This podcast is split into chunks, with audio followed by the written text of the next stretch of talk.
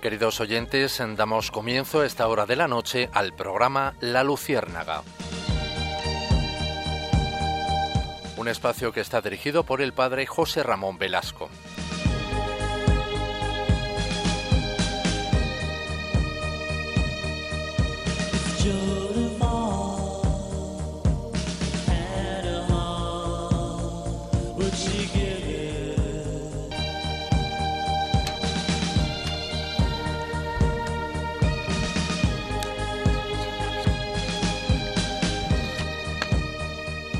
Corría el año de 1946. Teresa, que luego será llamada Teresa de Calcuta, experimentó lo que más tarde describió como la llamada dentro de la llamada, en referencia a haber escuchado a Dios pidiéndole que dedicara su vida a los menos privilegiados de la sociedad.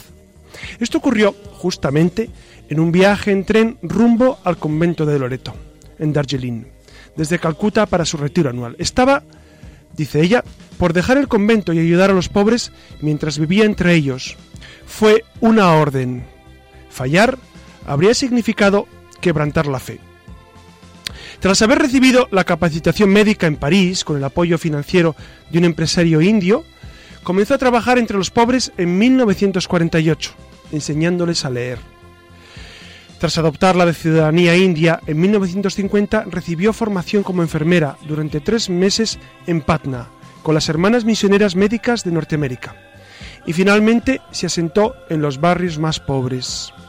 A comienzos de 1949 se le unió un grupo de mujeres jóvenes y sentó las bases para crear una nueva comunidad religiosa que ayudara a los más pobres entre los pobres. Pronto, sus esfuerzos atrajeron la atención de funcionarios indios, entre ellos el primer ministro, quienes le expresaron su aprecio. Teresa, Teresa la de Calcuta, escribió en su diario personal que su primer año de trabajo con los pobres estuvo repleto de dificultades.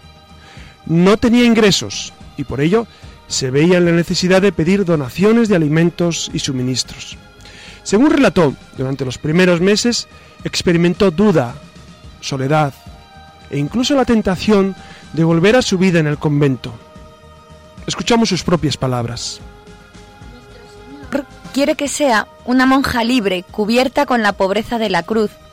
Hoy aprendí una buena lección. La pobreza de esta gente debe ser algo muy difícil para ellos. Mientras buscaba por un hogar, caminé y caminé hasta que mis brazos y piernas me dolieron. Pensé entonces qué tanto debía dolerles a ellos en su cuerpo y alma, buscando por un hogar, por comida y por tener salud. Entonces la comodidad de Loreto, su antigua orden, me sedujo. Solo tienes que decir una palabra y todo será tuyo de nuevo, me insistía el tentador. Por mi propia elección, mi Dios, y porque te amo, deseo permanecer y hacer lo que sea que tu santa voluntad me pida. No dejé que una sola lágrima rodara. En 1948 envió una petición al Vaticano para iniciar una congregación diocesana.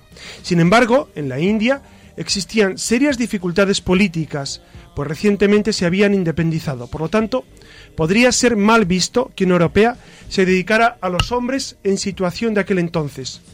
Su permiso para abandonar el convento se le concedió en agosto de 1948, cuando, portando un sari blanco de algodón decorado con bordes azules, en sustitución de su tradicional hábito de Loreto, abandonó el lugar solamente con cinco rupias, para ayudar a los más necesitados. El 7 de octubre de 1950, la Santa Sede le autorizó inaugurar su nueva congregación, a la cual denominó Misioneras de la Caridad. Según Teresa, su misión desde entonces fue cuidar a los hambrientos, a los desnudos, los que no tienen hogar, a los lisiados, los ciegos, los leprosos, a toda esa gente que se siente inútil, no amada o desprotegidos por la sociedad, gente que se ha convertido en una carga para la sociedad y que son rechazados por todos. Impresionante ejemplo de Madre Teresa de Calcuta que nos abre un horizonte inmenso de trabajo de la Iglesia por los más pobres. Hoy el programa, queridos amigos, va a estar dedicado a eso, a lo que la Iglesia hace por los más pobres, una labor ingente que durante 20 siglos ha ayudado a millones y millones de personas a salir de sus dificultades. Por eso Acompáñenos en este momento de reflexión, de oración, de estar junto a los más necesitados. Hoy eh, pasaremos por, por distintas situaciones, especialmente recalaremos en, la labor que hace Cáritas, especialmente en Getafe, entrevistaremos a don Jesús Sánchez Juárez, que es, que es responsable de comunicación de la diócesis de Getafe, entrevistaremos también a una persona que recibe la ayuda directa de Cáritas de su parroquia, eh, daremos datos en concreto de qué hace la Iglesia por estos más necesitados. Y, finalmente nuestra leyenda negra pues no podía ser otra que cuánto dinero tiene el Vaticano o mejor por qué la iglesia es rica o no es rica o es pobre y parece rica. Mucha gente se pregunta y por qué el Vaticano no se vende y por qué no dejamos todas las riquezas aparentemente eh, suntuosas del Vaticano o de las parroquias o de las diócesis y nos dedicamos a, darlo todo a los pobres.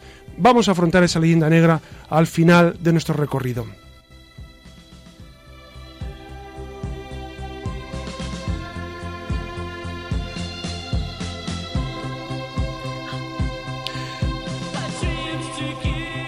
Buenas noches, les habla José Ramón Velasco, acompañado de Iria Fernández. Buenas noches, Iria. Buenas noches. Y nuestra querida colaboradora Susana García Vaquero. Buenas noches. Y por supuesto en el control, como cada noche, nuestro compañero Alex, que no puede hablar, como saben ustedes, pero que nos saluda desde el control.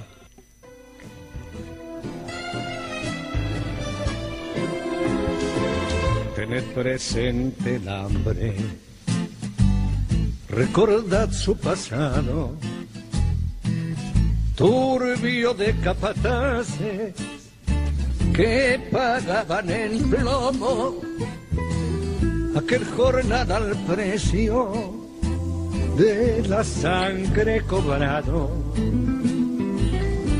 con yugos en el alma con golpes en el lomo. El hambre es el primero de los conocimientos Buenas noches, como acaban de escuchar, arrancamos con la Luciérnaga, un espacio que hoy dedicamos de manera íntegra a esto del hambre, ¿no? Lo que está sonando no es otra cosa que la letra de un poema que escribió Miguel Hernández en la voz y los acordes de Joan Manuel Serrat. Y hemos comenzado con este testimonio de un hombre que bien sabía lo que era el hambre, allá por los duros años 30, en nuestro país, ya saben. Y, claro, ¿no? Lo primero que nos viene a la cabeza es que hoy, 80 años después de cuando se escribieron estas palabras, el hambre se vuelve a pasear por todos los rincones de España y con muchas caras y bien distintas, si se me permite. Ya saben, la cara de aquel al que no le alcanza para comer, para pagar el recibo de la luz, al vecino, pues que no sabemos que le han cortado el agua, el niño que no lleva libros a la escuela porque es un lujo demasiado caro en estos días, los zapatos gastados, las inmensas colas a la puerta de las parroquias y comedores, las calles, los cartones, los cartones y las calles. Sabemos que no les vamos a contar nada nuevo, ¿no? Con esta crisis como telón de fondo, que ya se está prolongando demasiado tiempo. Así que esta noche lo que pretendemos es dar una vuelta de tuerca y hablar largo y tendido, o mejor dicho, que nos hablen aquellos que mejor saben qué es eso del hambre, que nos cuenten cómo viven, qué necesidades tienen y a dónde acuden a pedir ayuda. Pero recuerden esto, el, el hambre, el hambre no es solo la falta de alimentos, hay hambres más dolorosas si cabe, y es ahí donde la Iglesia, las parroquias, cáritas y personas y asociaciones que generosamente ayudan al otro, pues donde la palabra familia cobra un sentido especial, ¿no? La iglesia, la iglesia como sustento material y espiritual para todos. Quédense con nosotros, con la luciérnaga, ya saben,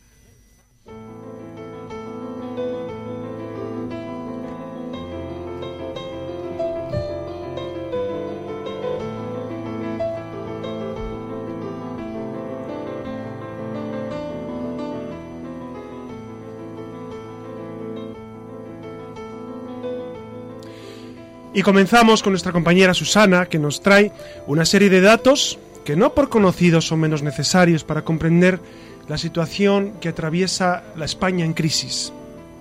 Sí, bueno, yo traigo unos datos que aunque los datos pueden ser un poquito aburridos y muchos los sufrimos, los datos que voy a decir, yo creo que es necesario que hablemos de ellos.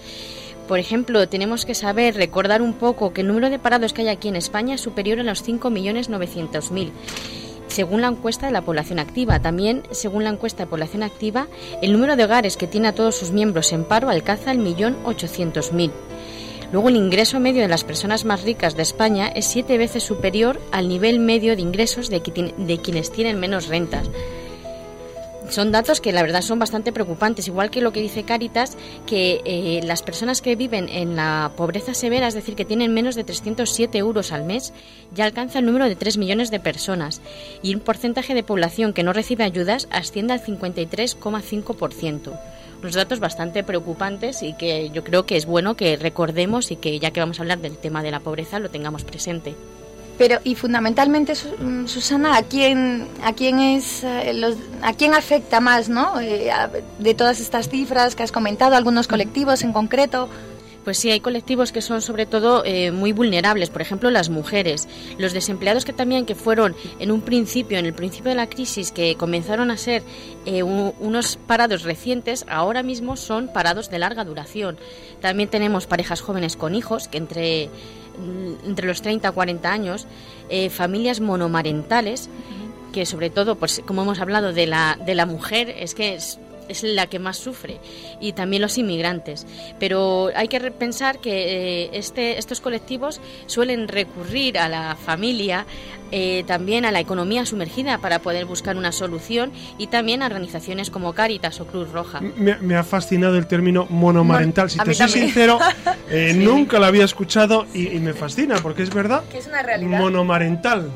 monoparental y que de hecho me he quedado sorprendido cuando lo he escuchado ¿Qué término tan, tan Claro, porque hay que pensar que, las mujeres son las que más sufren, entonces las mujeres que tengan hijos a su cargo, entonces son las que van a, más van a sufrir. Justo, y es lo que vemos a diario. Y fíjate que han, hecho una campaña de recogida de alimentos estos días y les ha desbordado 40% más de lo que esperaban de, los supermercados. Y sabéis, estos días ha sido, ha, sido trending topic, iba a decir, no, no sé si tanto, pero, pero una noticia muy importante. Eh, es verdad que que las familias españolas son las más generosas de Europa? Es decir, los, españoles somos generosos porque yo tengo esa sensación personalmente. En mi parroquia lo constato, pero ¿es verdad?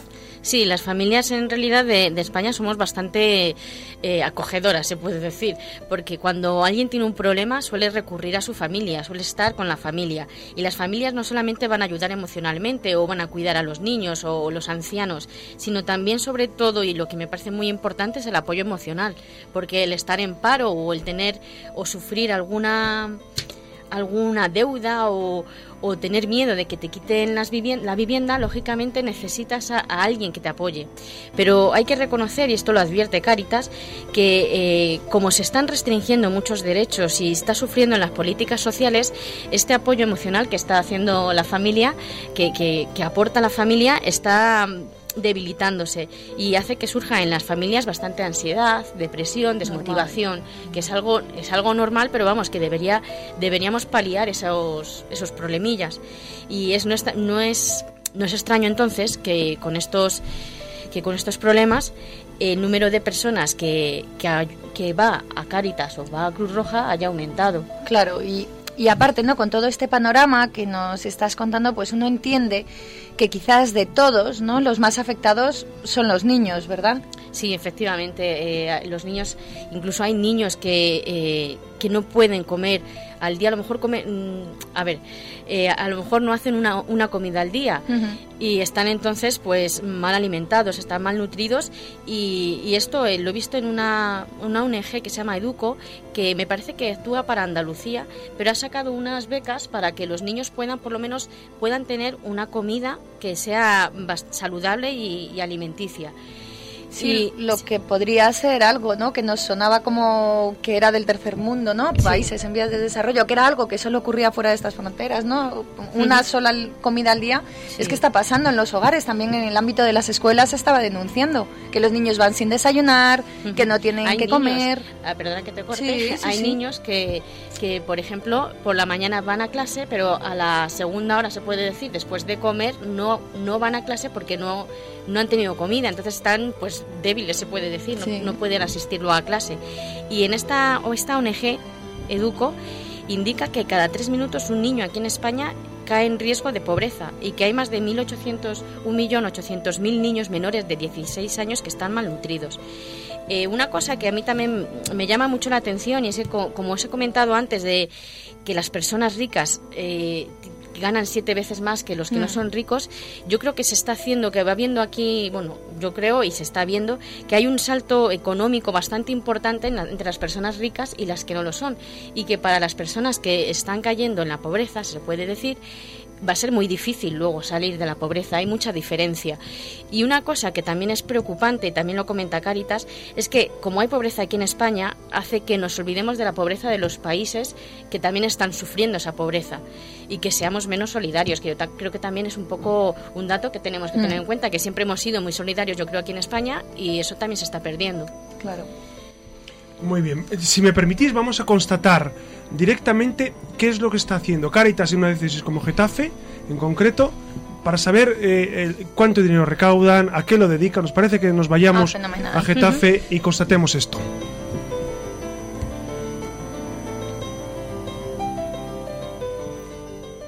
Buenas noches, don Jesús Sánchez Juárez, que es responsable, buenas noches, responsable de comunicación de Cáritas en Getafe. Don Jesús, estamos teniendo en Radio María esta noche un programa sobre, eh, pues precisamente lo que la Iglesia está haciendo en favor de los más pobres y, dada la crisis que estamos viviendo, pues qué menos que preguntar a, los servicios de Cáritas qué, es lo que están haciendo. Eh, don Jesús, ¿de dónde proceden los fondos? Porque mucha gente lo pregunta, ¿de dónde sale el dinero para ayudar a los más pobres? Pues eh, tenemos eh, lo que nosotros llamamos dos fuentes de financiación. Una son eh, entidades públicas, que son la administración, bien vía estatal, por el proyecto que se presentan a las convocatorias del IRPF. Tenemos alguna ayuda puntual en algún proyecto de, por parte de la Comunidad de Madrid y también en algún proyecto en concreto por parte de algún ayuntamiento siempre eh, los que Caritas eh, mm, accede a la administración siempre son vía proyecto. Nosotros presentamos en determinadas convocatorias algún proyecto específico sobre algún colectivo y eh, los ayuntamientos en ese sentido conceden, o la comunidad autónoma o, o los proyectos del IRPF, pues eh, conceden justo para esos proyectos. El resto de los fondos vienen, eh, por lo que decimos, eh, eh, fondos privados, en los cuales entra pues la aportación de socios y donantes dedicados o fundamentalmente para para Caritas, gente suscriptores de Caritas, y luego los fondos privados también que vienen de las ayudas de las colectas de las parroquias, específicamente en campañas en campañas como, como es el Día de Caridad o con motivo de, en nuestro caso, de una campaña a favor del empleo y luego pues de donativos. De donativos. ¿Y, eh, cuál es su actividad? Claro, estoy hablando de fondos en el sentido de Caritas Diocesana. Aparte son los fondos que cada parroquia dedica a su equipo de Caritas parroquial. O sea que eso fundamentalmente nace de las personas que acuden a, a las parroquias en las colectas o bien donativos específicos para las caritas. ¿Y, ¿Y, este dinero que ustedes ingresan, a qué se dedica? Porque, claro, cada parroquia evidentemente tiene su actividad específica, pero, ustedes, en general, a nivel de diócesis, eh, ¿a qué dedican este? ¿Qué actividades tienen? ¿Cómo impulsan eh, el, el pues el desarrollo de, de la caridad en los más pobres?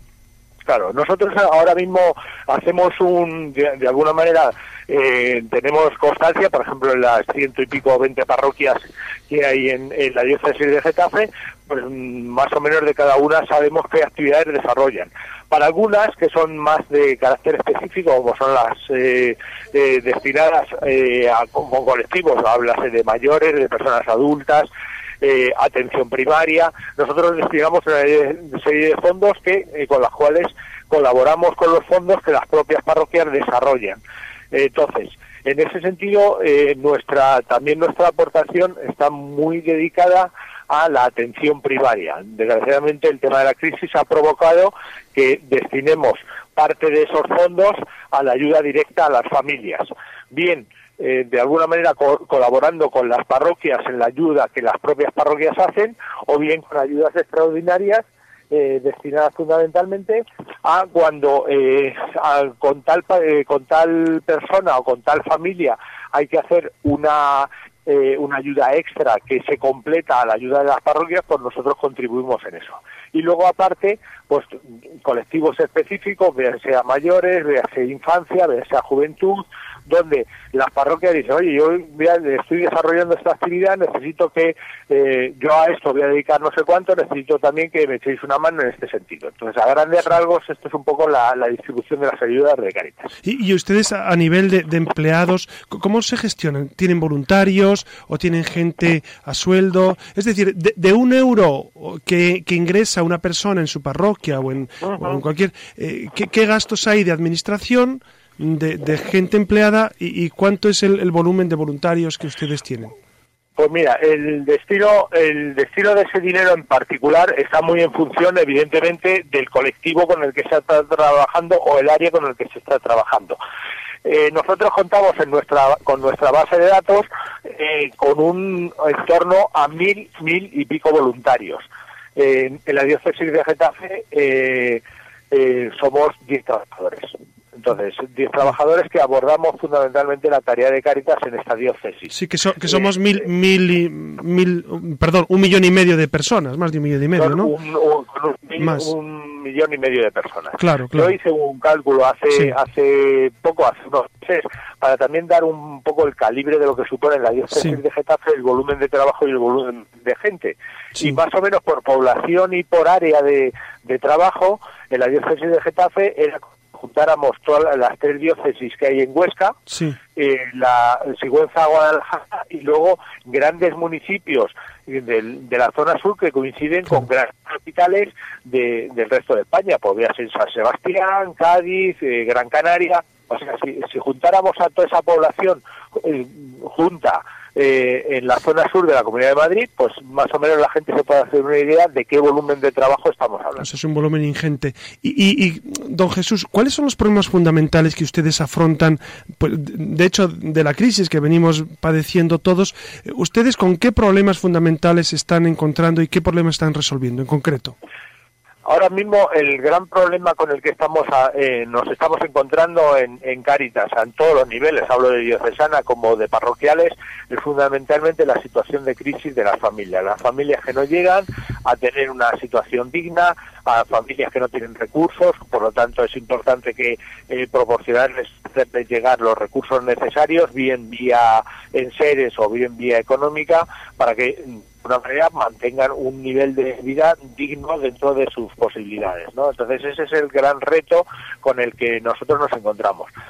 ¿Qué es lo que ocurre? Que en, muchas ocasiones el trabajo no da y los medios no dan para mantener eh, una subsistencia a ese determinado tipo, de familias, con lo cual la idea sería encontrar eh, o potenciar eh, todas aquellas actividades que vayan en la promoción de búsqueda de empleo o del autoempleo, sabiendo que el empleo es fundamentalmente el, área eh, que si se trabaja y se consigue sus frutos, pues se consiguen los suficientes ingresos como para que la gente evidentemente pueda salir o pueda mantener eh, por sí sola su situación, ¿no? Pero es, es un momento muy difícil donde cualquier idea, cualquier iniciativa estamos dispuestas a estudiarla, ¿no?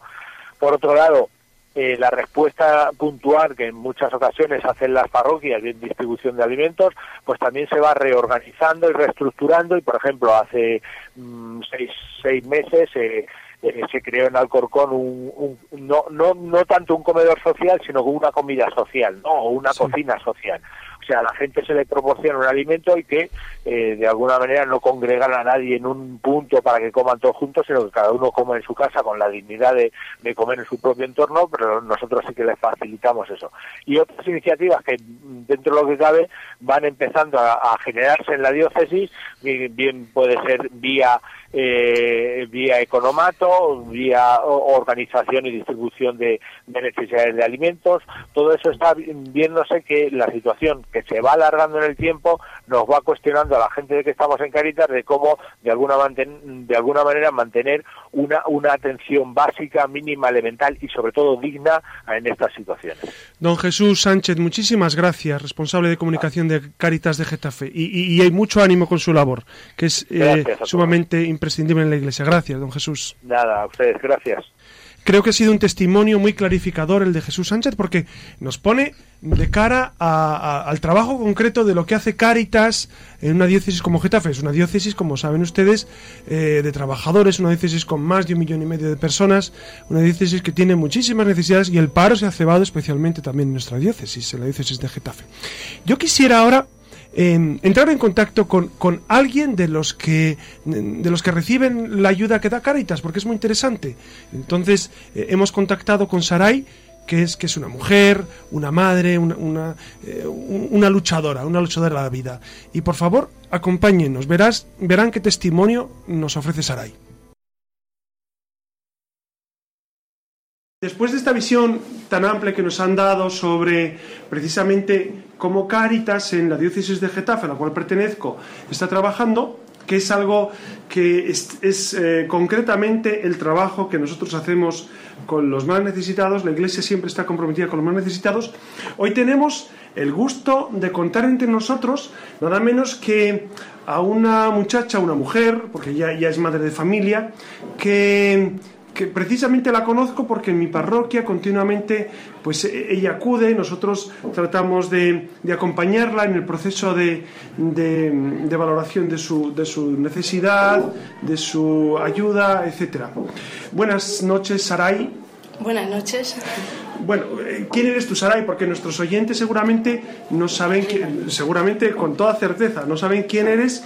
Preséntate, Saray. Me llamo Saray, vivo en Alcorcón, tengo tres hijos, tres chicas. Eh, una se llama Michelle, tiene 13 años. Otra se llama Chenoa Saray y tiene 9. Y tengo la pequeña que tiene 8 años, se llama Nerea. Eh, vivo aquí en Alcorcón, eh, tengo una situación un poco difícil. Acudo a la parroquia para que me ayuden.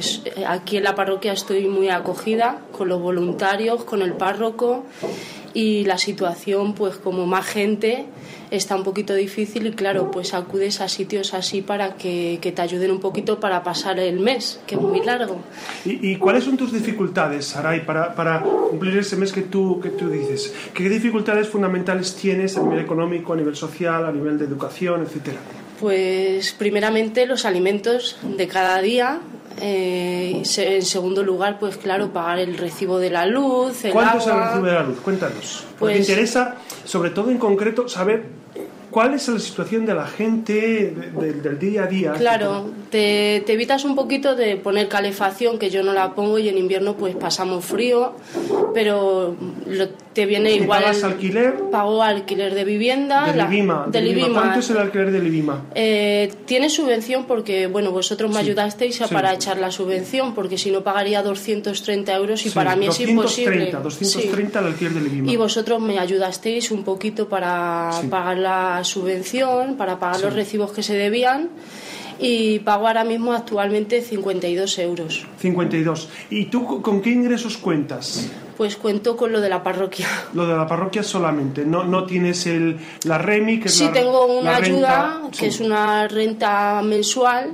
de 530 euros. Que es la renta mínima. Renta mínima, sí, de la Comunidad de Madrid. Sí. Pero eso, pues a veces, pues claro, te viene la luz, el agua y el gas y, y, a veces, pues claro, no te llega para, lo, para pasar el mes para alimentos. O sea, tú si pagas, pues tienes que acudir a la parroquia o para que te ayuden para los alimentos o algún recibo que te viene tus doble. Niños, ¿Tus niños van al cole? Sí, van al colegio, pero ¿A qué cole van? A Joaquín Costa. Joaquín Costa, los tres. Sí, van las tres.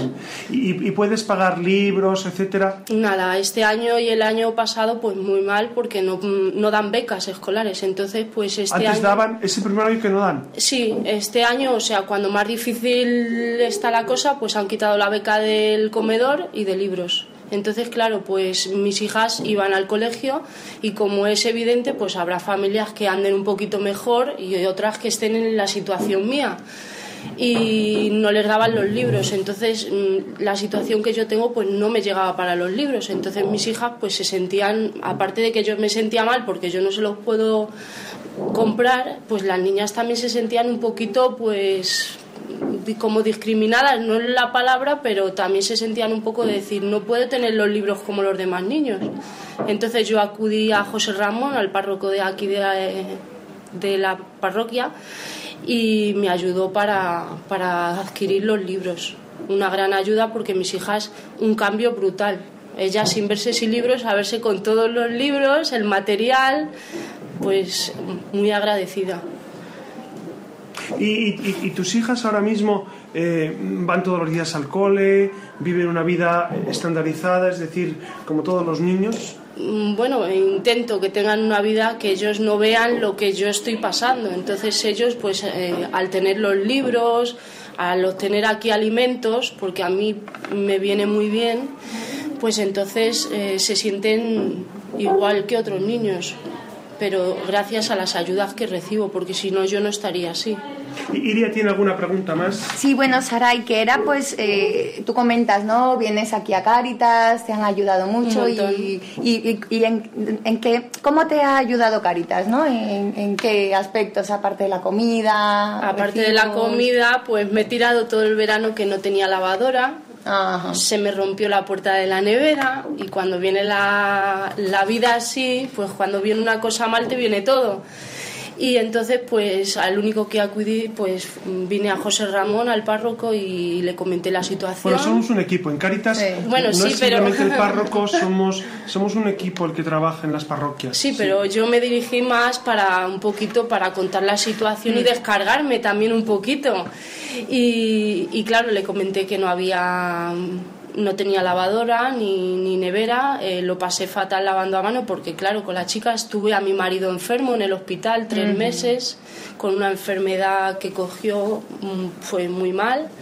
Y entonces pues aparte de la comida, de los alimentos que ellos me ayudan, de pagar recibos, me, me ayudaron para, para, los, para comprar la lavadora y la nevera, que para mí ha sido muy importante, porque es una cosa necesaria. ¿Cuánto te costó la lavadora y la nevera? Es bueno que los, que, los oyentes sepan en concreto cuánto cuestan las cosas. Pues hombre, cuestan muy caras y estuvimos buscando pues una cosa así un poco económica para poder comprarlo y la, la nevera me costó 350 euros, que para mí, eh, claro, yo lo veía imposible porque yo no tengo ese dinero disponible y luego compré la lavadora y me costó 330 euros.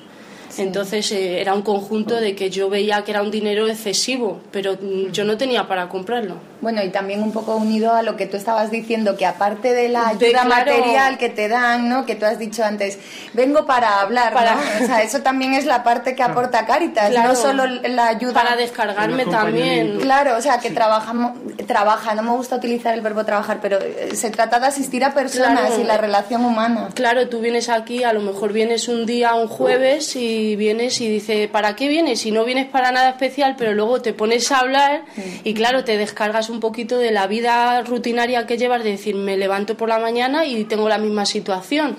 Entonces, pues vienes y hay voluntarios y claro, vienes y, te cuentas un poquito y te vas a lo mejor más contenta porque ya te has descargado un poquito y dices, bueno, pues por lo menos he estado un rato que me han escuchado y aparte de que me han escuchado, pues me voy de otra manera porque te animan mucho. Susana también tiene alguna pregunta que contarnos. Sí, sí, yo quería saber qué, qué perspectivas ves tú que hay ahora mismo. ¿Qué, ves para el futuro?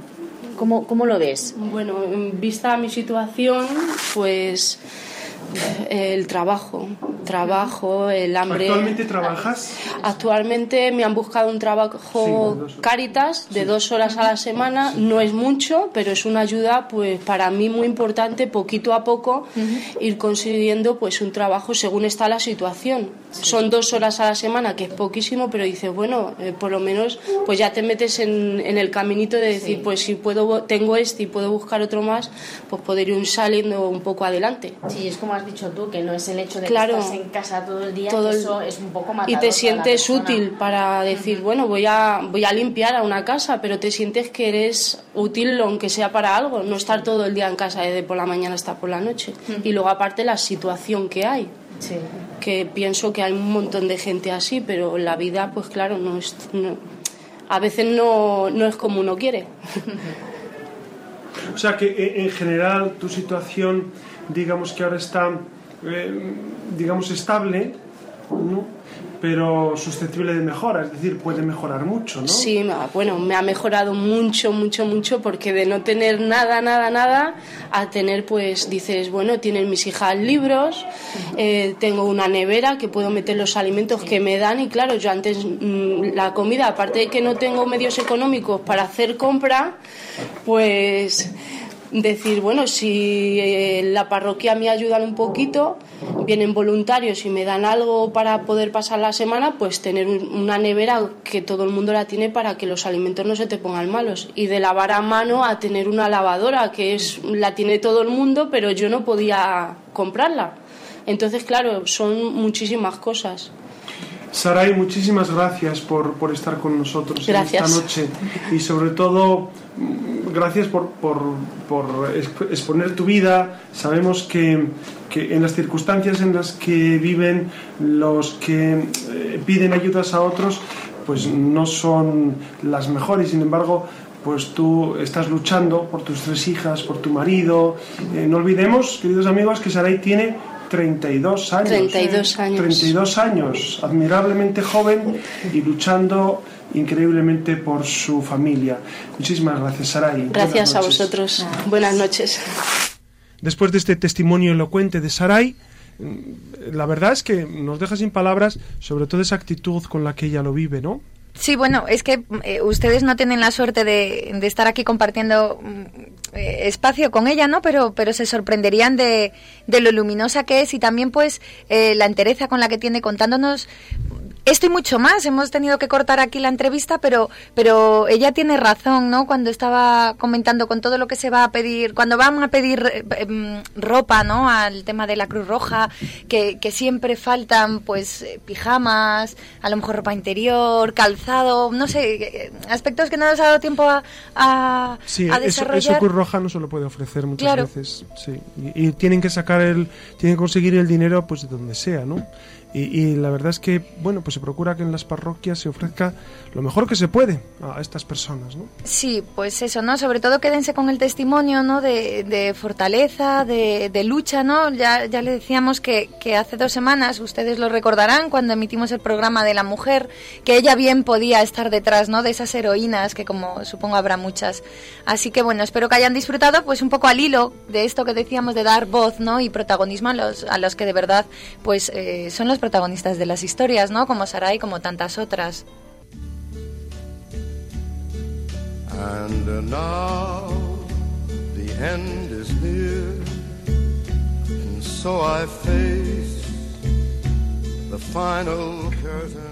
Y ya lo habrán notado cómo hemos cambiado de música, cómo cambiamos un poco de de, ambiente, ¿no? Pero seguimos moviéndonos en el tema del hambre. Por, por suerte o por desgracia, pues más por suerte, ¿no? Hoy contamos con la presencia aquí, como todos los miércoles, pero fundamentalmente ahora aprovechamos que tenemos aquí delante a José Ramón, párroco de, de la parroquia La Inmaculada Concepción de Alcorcón, un, pueblo del sur de Madrid, y, bueno, nos va a ayudar a terminar de entender todo esto de las necesidades de las familias de carne y hueso, de la labor de cáritas en las parroquias, en los vecindarios y todos esos aspectos que a veces se nos escapan y que tienen lugar a diario en todas las iglesias de España. Nos trasladamos hasta el sur de Madrid, hasta una parroquia, a una parroquia que podría ser la de cualquiera de ustedes, se lo aseguro.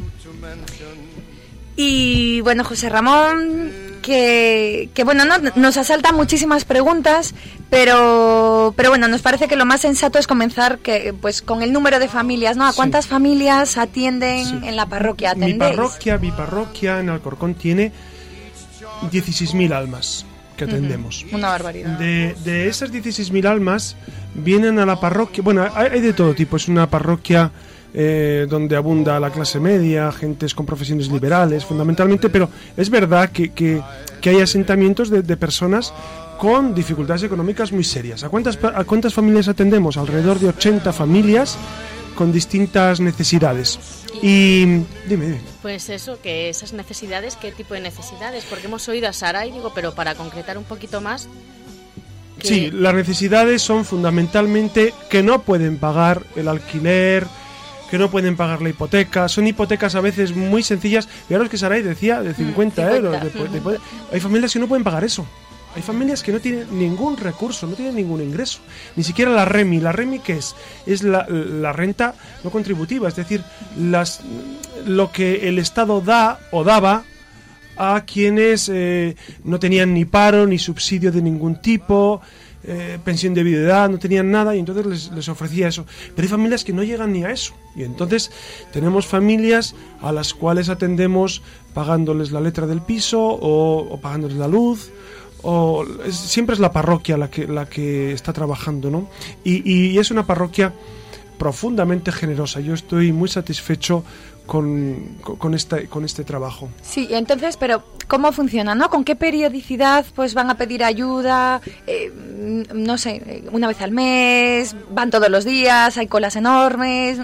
Bueno, las tenemos el despacho de Caritas los jueves. Entonces los jueves uh -huh. por la mañana tenemos un, un pequeño eh, almacén de comida y entonces damos comida todos los jueves por eh, realmente a los más necesitados. Y luego los jueves por la tarde tenemos también nuestro despacho en el que pues atendemos a, a las personas que necesitan eh, una ayuda.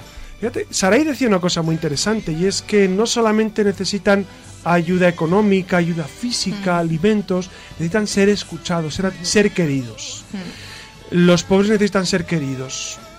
Sí. En eso Madre Teresa, como decía al inicio en la, en la anécdota, Madre Teresa es un ejemplo inmenso de cómo ella quería a los más pobres a veces no, no, sabía qué darles porque eran moribundos y no, no, tenía nada para ofrecerles, pero los quería entrañablemente. La iglesia, la misión primera que tiene es querer, querer a la gente, querer a los más necesitados. Y luego además, pues por supuesto, eh, dar de comer al hambriento, dar de beber al sediento, dar posada al peregrino, que son las obras de misericordia corporales y las otras espirituales corregir al que se equivoca, dar buen consejo al que necesita. Esa es la iglesia. La iglesia es fascinante porque la labor que hace es insustituible. Pero una cosa, yo es que con lo que estás diciendo, yo creo que a veces que, que comentas que si das buen consejo que has comentado, pero a veces hay veces que no puedes dar ni consejo. Yo creo que la labor que haces también es de escuchar bastante y con solo escuchar yo creo que hay personas que con eso ya se sienten, como has dicho, queridas, ¿no? Por supuesto, y por supuesto que, que muchas personas, eh, además de necesitar su ayuda económica, por supuesto, y, y necesitar que les demos comida o que les enviemos al, comedor social que tenemos en, en, Alcorcón, pues necesitan ser escuchadas y, ser valoradas y ser consideradas como personas. Porque la pobreza, un efecto fundamental que tiene es degradar al ser humano. La pobreza degrada. Si uno no la lleva con, con la dignidad que, que, que, se merecería, ¿no? Y entonces en esa degradación uno necesita eh, un consuelo, un apoyo, un ánimo. Entonces los equipos de Caritas están fundamentalmente para, para ayudar a todos los niveles a, sí, a, a, los más pobres. Sí, tiene razón. Eso un poco unido a lo que comentaba Jesús, ¿no? La palabra dignidad es fundamental aquí a la hora de hablar de los pobres. Yo tengo una anécdota que recuerdo cuando fui al comedor de la Madre Teresa aquí, eh, que estaba en la cuesta de Segovia, aquí en Madrid hace años. Eh, les poníamos la, la mesa, una servilleta muy bien doblada, el cubierto, el tenedor, el pan, tenía que estar todo en una... Eh, como milimetrado, ¿no? El vaso a la derecha, por debajo, y a mí me llamaba la atención porque yo iba con prisas, descuidada, poniendo el cubierto de una manera, de otra, la servilleta como cayera, y entonces eh, una voluntaria con, con muy buen con, con, muy buen hacer, ¿no? Me, me, llamó la atención y me dijo que no, que, que, lo pusiera bien, que lo doblara con cariño, pues por la dignidad de que el pobre también merecía sentarse en una mesa que estuviera bien puesta, que estuviera ordenada, como, porque era como recibir a un señor y, y me pareció como una, eh, ciertamente como una lección de vida y, y, un poco en la línea de lo de la dignidad, ¿no? Y te podemos seguir preguntando, ¿verdad? O pues simplemente lo último, que creo que esto va a interesar a los radioyentes, ¿no? Susana quería decírtelo. Sí, yo quiero, es que como hemos estado hablando de Cruz Roja, de asuntos sociales, me gustaría saber cómo colaboráis, si hay alguna colaboración entre asuntos sociales y la Cruz Roja. Y Por supuesto supuesto, por supuesto. Siempre los, las personas que vienen a pedirnos a nosotros colaboración siempre pasan primero por asuntos sociales, porque asuntos sociales es, es el organismo del ayuntamiento, en este caso de Alcorcón, que es donde yo, donde yo ejerzo mi, labor. Entonces ellos pasan por asuntos sociales y asuntos sociales valora el caso y lo deriva a la parroquia, lo deriva a la Cruz Roja, etcétera. Eh, son demasiadas necesidades y pocos recursos. Entonces el ayuntamiento, en concreto de Alcorcón, pues nos estamos dando cuenta que no tiene recursos para esto, ¿no? La crisis está afectando muchísimo y los ayuntamientos, lamentablemente, por lo menos lo que yo conozco, han hecho recortes, eh, digamos, sustanciales en las ayudas a los más pobres. Lo percibo cada día. Es decir, hace cuatro o cinco años tenían mucho más recursos, ayudaban mucho más. Ahora eh, dicen que no tienen eh, prácticamente nada que darles y, las parroquias están soportando el peso que las administraciones no, no, pueden sobrellevar o no saben o no quieren. Entonces, esto también es, es una llamada pues a, a las administraciones públicas para que tomen en consideración que los más desfavorecidos son problema de todos, perdón, son un reto para todos y es una solución que tenemos que buscar todos. Muy bien, pues hasta aquí te, le damos las gracias al párroco José Ramón porque nos ha presentado un poco cuál es eh, el funcionamiento de Cáritas de una parroquia, pero que se extrapola a todas las parroquias de España, ¿no? Ya saben dónde pedir ayuda, dónde, eh, bueno, pues que la Iglesia siempre tiene las puertas abiertas. Y ahora pues continuamos, ya el último apartado, ya saben, con la leyenda negra que supongo que muchos de ustedes llevarán desde el comienzo del programa con ganas, ¿no? Por, por escuchar por qué tiene tanta riqueza o por qué no venden eh, esas supuestas riquezas que tiene la Iglesia. Gracias por escucharnos.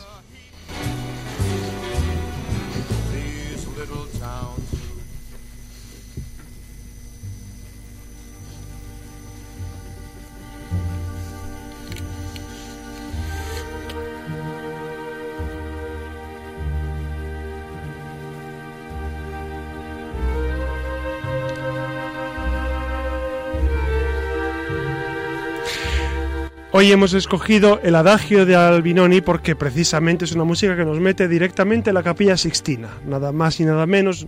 Es, es difícil no imaginarse dentro.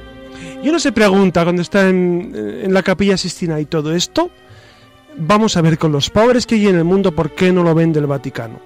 ¿Por qué no vende la Capilla Sixtina, el Vaticano, la Catedral de Burgos? ¿Por qué no la vende a los, a los japoneses, por ejemplo?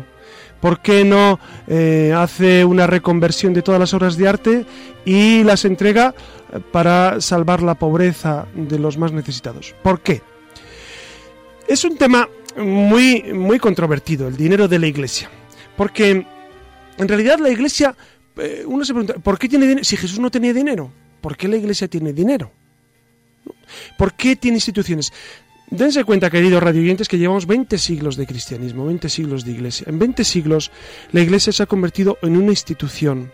No solamente es, es aquel soplo del espíritu de, de, de, Jesús cuando dice, id y predicad a todas las gentes, sino se va sentando en los lugares desde el inicio de la iglesia se van construyendo templos. ¿Por qué? Porque Dios se merece lo mejor y entonces y la gente que va a rezar a Dios quería rezar en lugares especialmente dedicados al Señor.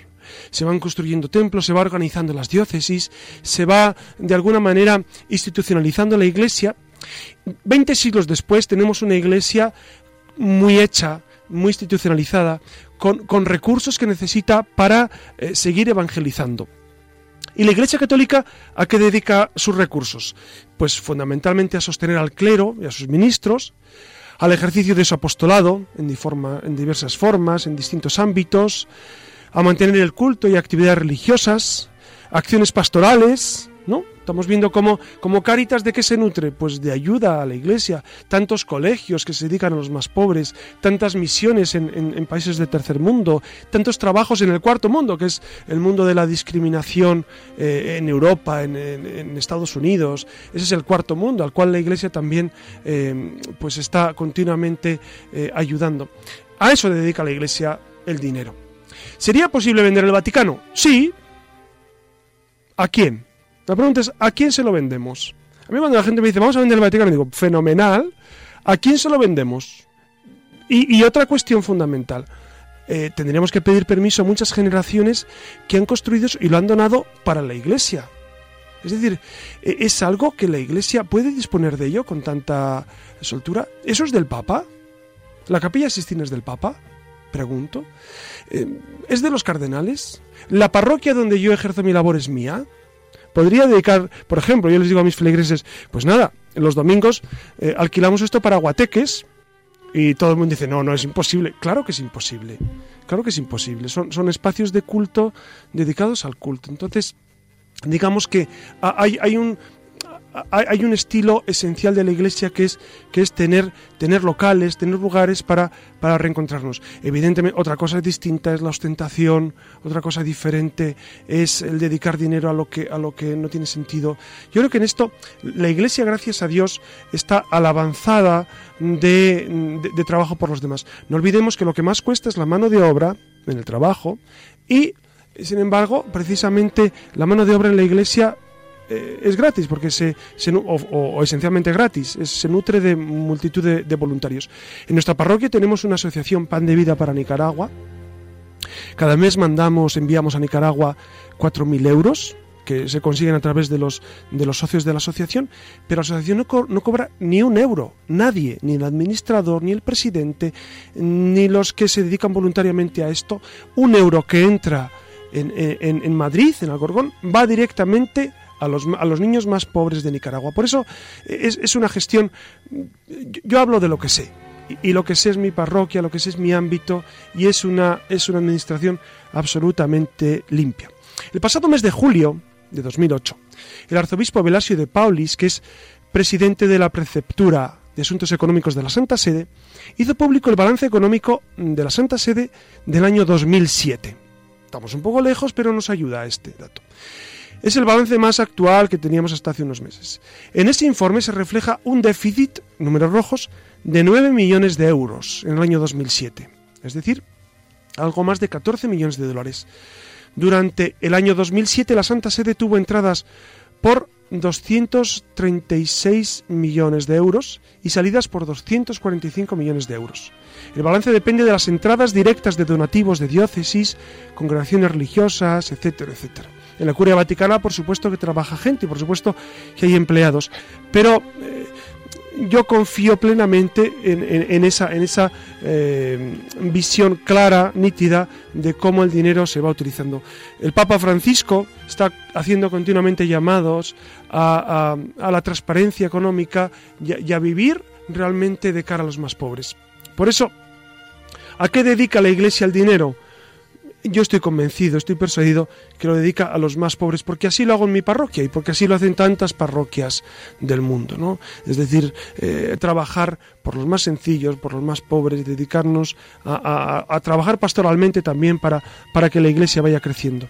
Por eso, queridos amigos, eh, además de dedicarnos a vislumbrar cuál es, cuál es el sentido de, la economía de, la Iglesia, de nuestras diócesis, sobre todo pensemos en que la, institución de la Iglesia, que es una institución divina y humana, está llamada a evangelizar.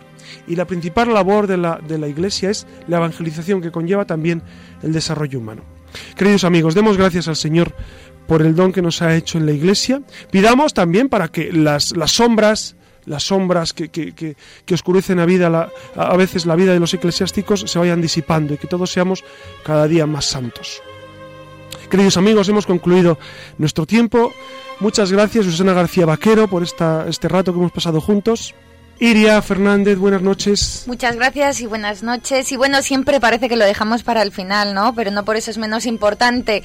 Acuérdense, la luciérnaga arroba radiomaria.es, pues para que todas aquellas opiniones, comentarios, algún tema del que quieran que hablemos, pues bueno, ya saben que esa es la ventana que tenemos abierta, ¿no? Para, para tener una comunicación entre ustedes y nosotros, pues aprovechenla y también nosotros se lo agradecemos. Muchas gracias, Iria. Muchas gracias, Alex, en el control. Y muchas gracias a todos ustedes que pacientemente nos escuchan cada miércoles. Que descansen.